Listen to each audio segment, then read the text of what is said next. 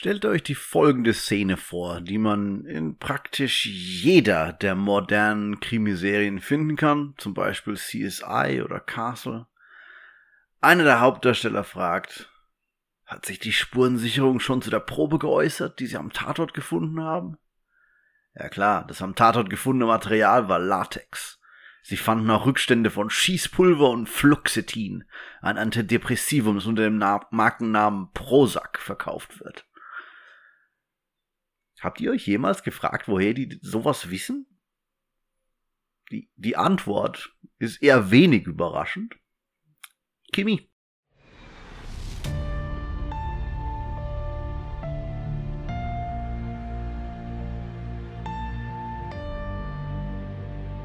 Mein Name ist Johannes Vogel und ihr hört die Alltagschemie, mein Podcast über Chemie im alltäglichen Leben. Chemie ist die Lehre von den Eigenschaften und der Umwandlung der Stoffe, egal ob Feststoff, Flüssigkeit oder in Gasform. Und ob ihr es glaubt oder nicht, man findet sie überall.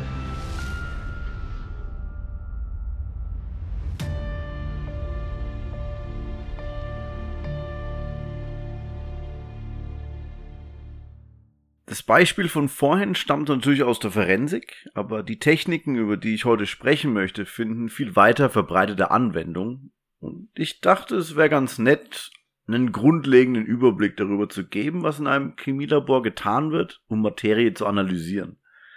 Bevor wir damit beginnen, nur noch um euch einen stärkeren Eindruck davon zu vermitteln, wo chemische Analysen heutzutage eingesetzt werden, hier noch ein paar Beispiele. Der Gehalt an Mikroplastik in den Ozeanen hat ein besorgniserregendes Niveau erreicht. Woher wissen wir das? Chemische Analyse. Landwirtschaftlich genutzter Boden weist hohe Werte an Nitraten auf. Wieder eine chemische Analyse. Ein Pharmahersteller entdeckt eine Verunreinigung, die seinem fertigen Medikament beigemischt ist. Woher wissen wir das? Genau, chemische Analyse. Eine ganze Produktlinie von Kinderspielzeug musste aus den Regalen genommen werden, weil sie giftige, flüchtige organische Verbindungen enthielt, die bei der Herstellung nicht korrekt abgewaschen wurden. DDT, ein Insektizid, das vor allem in den 40er Jahren zur Vernichtung von Insekten eingesetzt wurde und Millionen von Menschenleben gerettet haben soll, indem es die Insekten tötete, die Typhus, Denguefieber und Malaria übertragen haben. Dasselbe DDT reichert sich nachweislich über die Nahrungskette in den Körpern von Tieren und uns an und hat langfristig katastrophale Auswirkungen. Und woher wissen wir das? Richtig geraten. Wieder einmal chemische Analyse. Die Analyse von Mischungen chemischer Verbindungen ist entscheidend dafür zu wissen, ob wir unsere Ziele erreicht haben oder wissen, wie sich eine Situation entwickelt. Übrigens nur der Klarheit halber, wenn ich in diesem Zusammenhang von chemischer Verbindung spreche, meine ich alles. Von Wasser über Kochsalz und Kuhmist bis hin zu komplexen Alkaloiden und Medikamenten oder Farbe für die Wand. Kurz gesagt, chemische Analyse ist der Grund, warum wir wissen, was wir wissen. Und in allen Fällen gibt es dabei zwei Schritte, um so etwas herauszufinden. Erstens müssen wir die Verbindungen ausreichend voneinander trennen. Und zweitens führen wir mehrere Analysen durch. Das hier ist jetzt der erste Teil einer zweiteiligen Serie, in der ich mich sowohl mit der Aufreinigung als auch mit der Analyse befassen werde. Wobei diese Folge den Aufreinigungstechniken gewidmet ist. Zunächst einmal, warum glaubt ihr, dass wir Verbindungen überhaupt reinigen müssen, bevor wir sie analysieren? Mir fallen da ein paar Gründe ein, ich bin sicher, es gibt noch ein paar mehr. Der offensichtlichste Grund für mich, dass bei vielen Analysemethoden die Verbindung in einer Flüssigkeit gelöst werden muss, sonst könnte die Maschine kaputt gehen. Sie wird blockiert oder sowas in der Art. Wenn man also an der Menge der Verunreinigung im Flusswasser durch, keine Ahnung, Kuhmist interessiert ist, ist es am besten, die verstreuten Blätter, das Gras und die Steine aus der Wasserprobe zu entfernen, bevor man sie in die kleinen Rohre von dem Analysegerät durchspritzt. Ein weiterer Grund hat mit den relativen Mengen von Verbindungen und der Komplexität einer Mischung zu tun. Stellt euch vor, ihr versucht zu hören, ob ein bestimmtes Musikstück ein spezifisches Instrument enthält, zum Beispiel eine Flöte. Und jetzt stellt euch vor, ihr versucht, die Flöte herauszuhören, während noch zwölf andere Musikstücke zur gleichen Zeit spielen. Und die meisten anderen viel lauter sind als das, das du hören willst. Selbst mit einem geschulten Ohr ist sowas schwierig. Indem man die anderen Stücke entfernt, macht man es sich einfacher, auf dieses eine Instrument zu hören. Überträgt man jetzt dieses Bild, so versucht man es einfacher zu machen, eine bestimmte Verbindung während der Analyse zu finden. Der letzte Grund, der mir einfällt, ist, dass man ein reines Produkt haben will. Medikamente sind ein Klassiker. Ich, ich wette, ihr werdet nicht glücklich, wenn ein Prozent des Gewichts des Medikaments zufällig diese leicht giftige Substanz wäre. Weil es einfach unmöglich war, das Medikament zu 100 Prozent reinzumachen. Man könnte ja sagen, 99% rein ist doch gut, oder? Nein, ist es nicht. Wir wollen, dass alle 600 Milligramm Ibuprofen auch Ibuprofen sind, oder?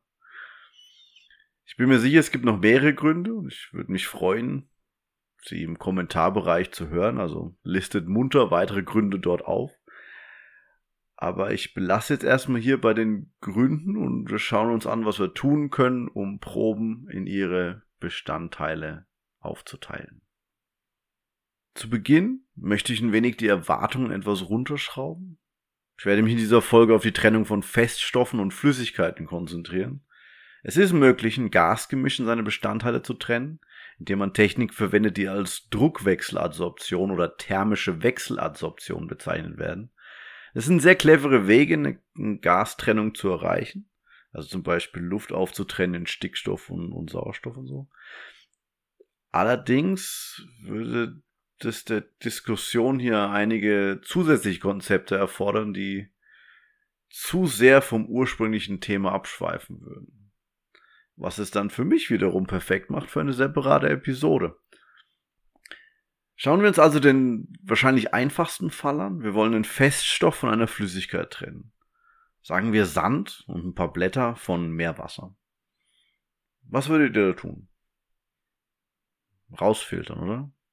Ein Filter ist eine Barriere, die Feststoffe am Durchgang hindert, aber Flüssigkeiten ungehindert durchlässt.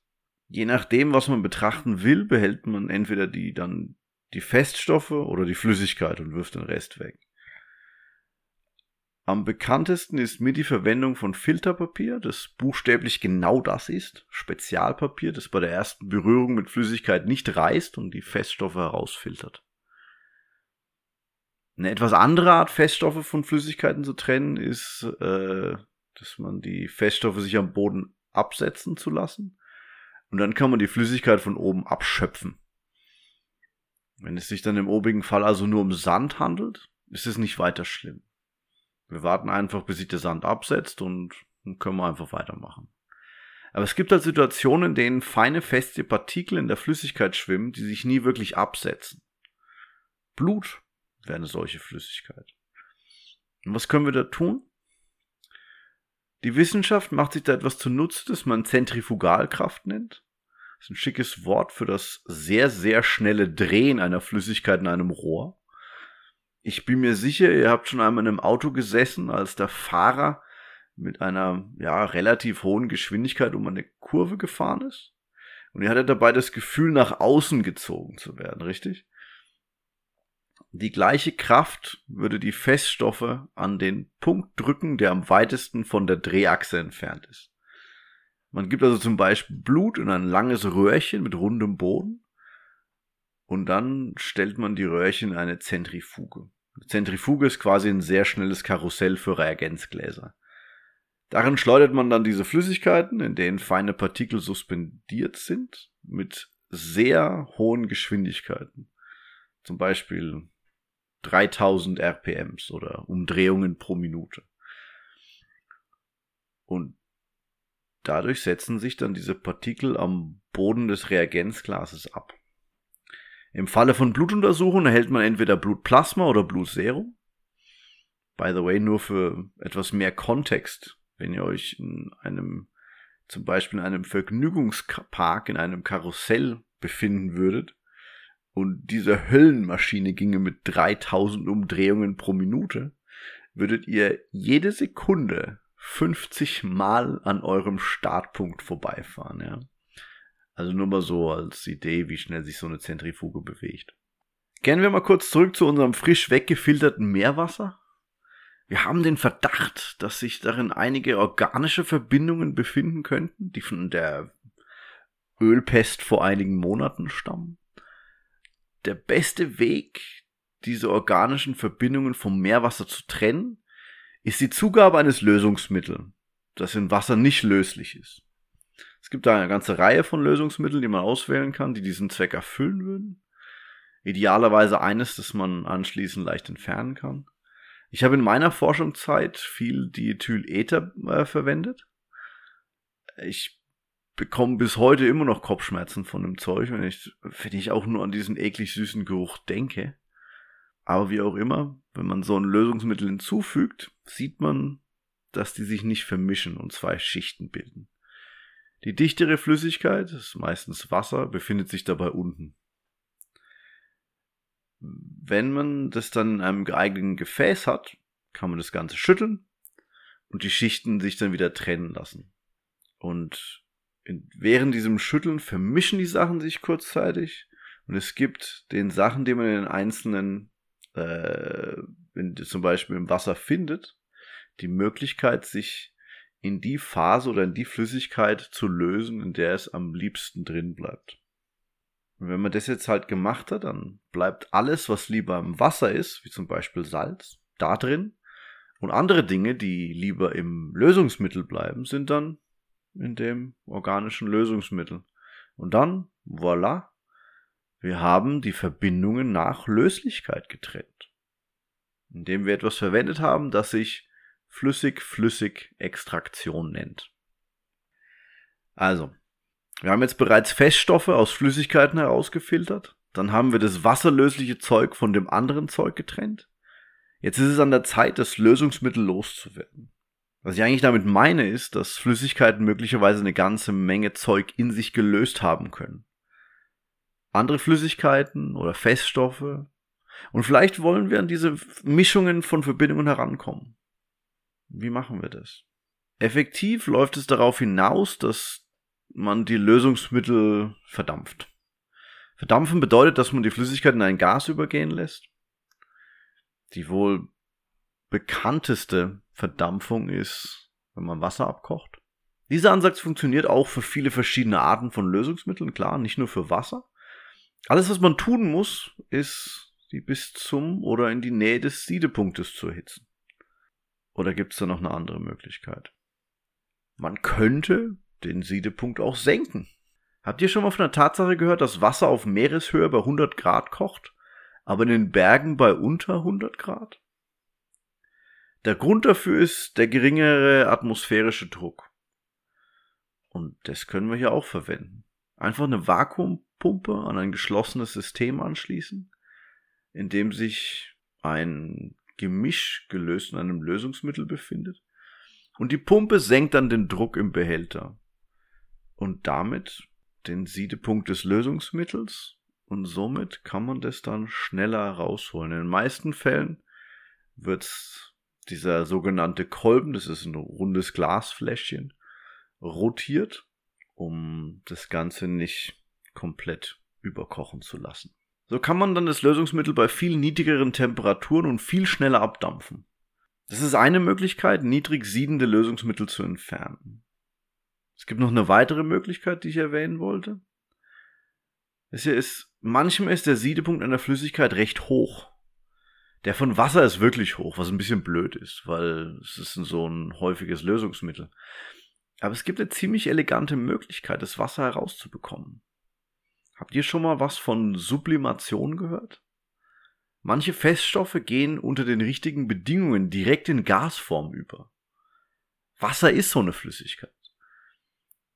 Gefrorenes Wasser, äh, also Eis, geht von Festform zu Gasform über.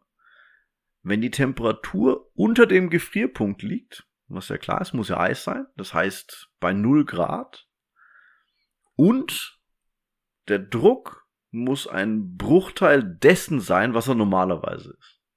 Das Ganze nennt man Gefriertrocknung oder jetzt kommt das große Wort Lyophilisation. Uiuiui, ist ja schwierig.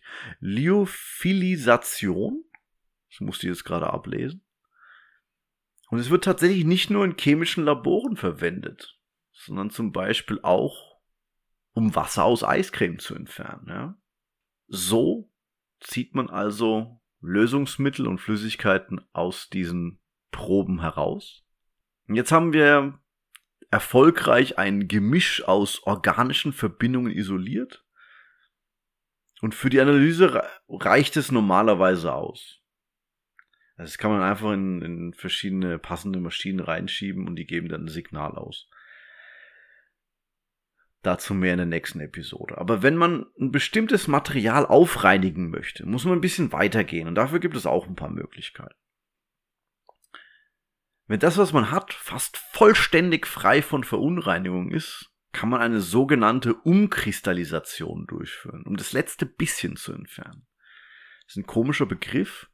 Was er bedeutet ist, dass man ein geeignetes Lösungsmittel nimmt, eines, das unser ja, man nennt es wohl ein Edukt, äh, unser Produkt schlecht äh, auflöst. Und das macht man in der minimalsten Menge des Lösungsmittels. Meist muss man dafür dieses Gemisch mit dem Lösungsmittel erhitzen, um dann diesen leicht unreinen Stoff aufzulösen. Wenn man dann das richtige Lösungsmittel wählt und diese sogenannte übersättigte Lösung eine Weile stehen lässt, kann man beobachten, wie der Feststoff aus der Lösung sich herauskristallisiert. Das heißt, er wird fest, während die Verunreinigungen in der Lösung drin bleiben. Dann filtert man wieder wie vorhin die Flüssigkeit ab, die man ja nicht will, weil da die Verunreinigung drin ist und nach einem weiteren Voila eine reine Probe. Das wäre der elegante Weg, der aber leider nicht immer möglich ist.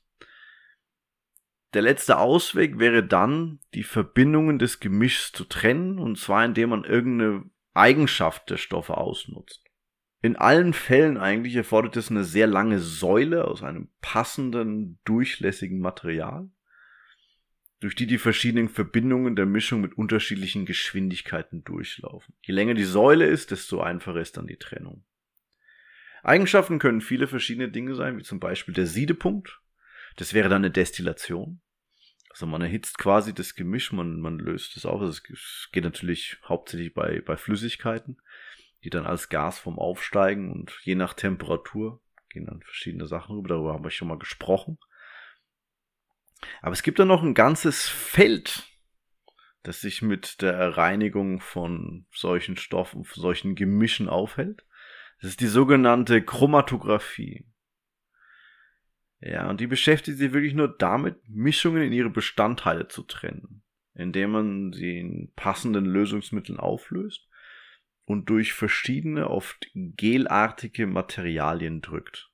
Das meine ich tatsächlich so. Man hat quasi so eine Art Gel in einer langen Glassäule zum Beispiel, legt das Gemisch obendrauf, in, aufgelöst in minimalen äh, Menge von Lösungsmitteln und dann mit positivem Druck drückt man dann quasi diese Flüssigkeit durch diese Säule durch. Und dieses gelartige Material, je nachdem wie es gewählt worden ist, lässt die einzelnen Stoffe verschieden schnell da durchlaufen. Ja? Also das beste Bild, das ich mir da immer vorstelle, es gibt da so einen Spielplatz, wo so ein, so ein etwas größeres Rohr ist, wo kleine Kinder durchrennen können. Und jedes Mal, wenn ich das sehe, habe ich dann immer wirklich Sorge, weil ich muss dann auch immer mitkommen und ich hau mir halt jedes Mal den Schädel an, weil das Ding ist halt gemacht für, für drei bis zehnjährige und nicht für Altherren wie mich. Weshalb ich um einiges langsamer bin als mein Kind. Ungefähr so läuft es da auch. Also wenn man zum Beispiel die Größe nimmt, von also molekulare Größe, und die kleineren Moleküle schneller durchrennen als die größeren, in den meisten Fällen ist es andersrum in Chemie, hat man dann quasi die Trennung der einzelnen Stoffe nach Molekulargröße. Aber es gibt noch andere Beispiele, wie zum Beispiel Polarität nennt sich das Ganze, ob es etwas ionisch ist oder nicht.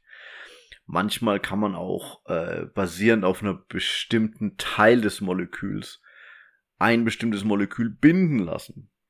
So kann man zum Beispiel Antikörper raus äh, indem man alles andere rauswäscht und dann diese Bindung der Antikörper mit dem Material dann wieder löst.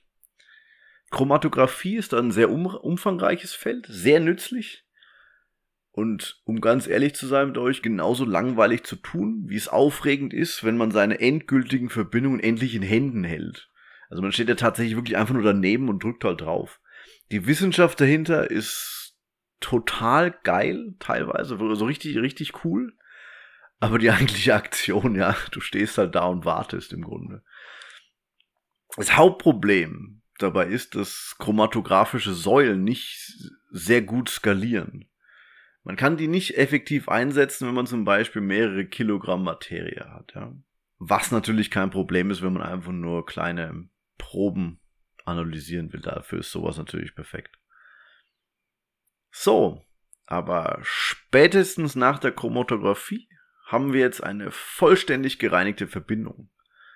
Und das ist natürlich das Ziel. Und das ist dann auch mein kurzer Einblick über das, was man reinigungstechnisch in Chemielaboren macht und was da auch passiert. Es gibt natürlich noch ein paar mehr andere Sachen. Ich bin nicht groß jetzt ins Detail gegangen über die einzelnen Methoden.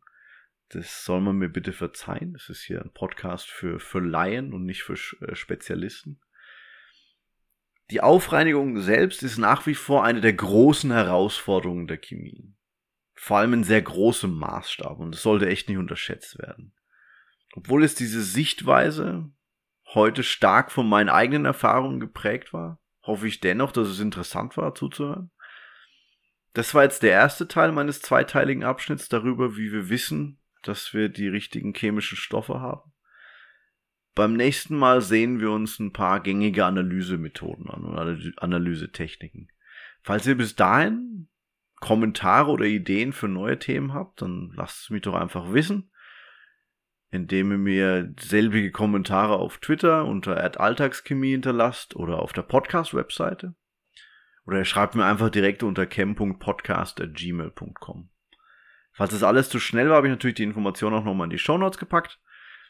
Und sehr, sehr wichtig, wenn ihr mich unterstützen wollt und euch hat diese Folge gefallen, dann bewertet doch bitte meinen Podcast auf dem Medium eurer Wahl.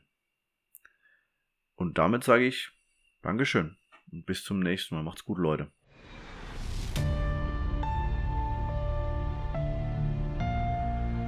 Das war die Alltagschemie ein Podcast über Chemie im täglichen Leben.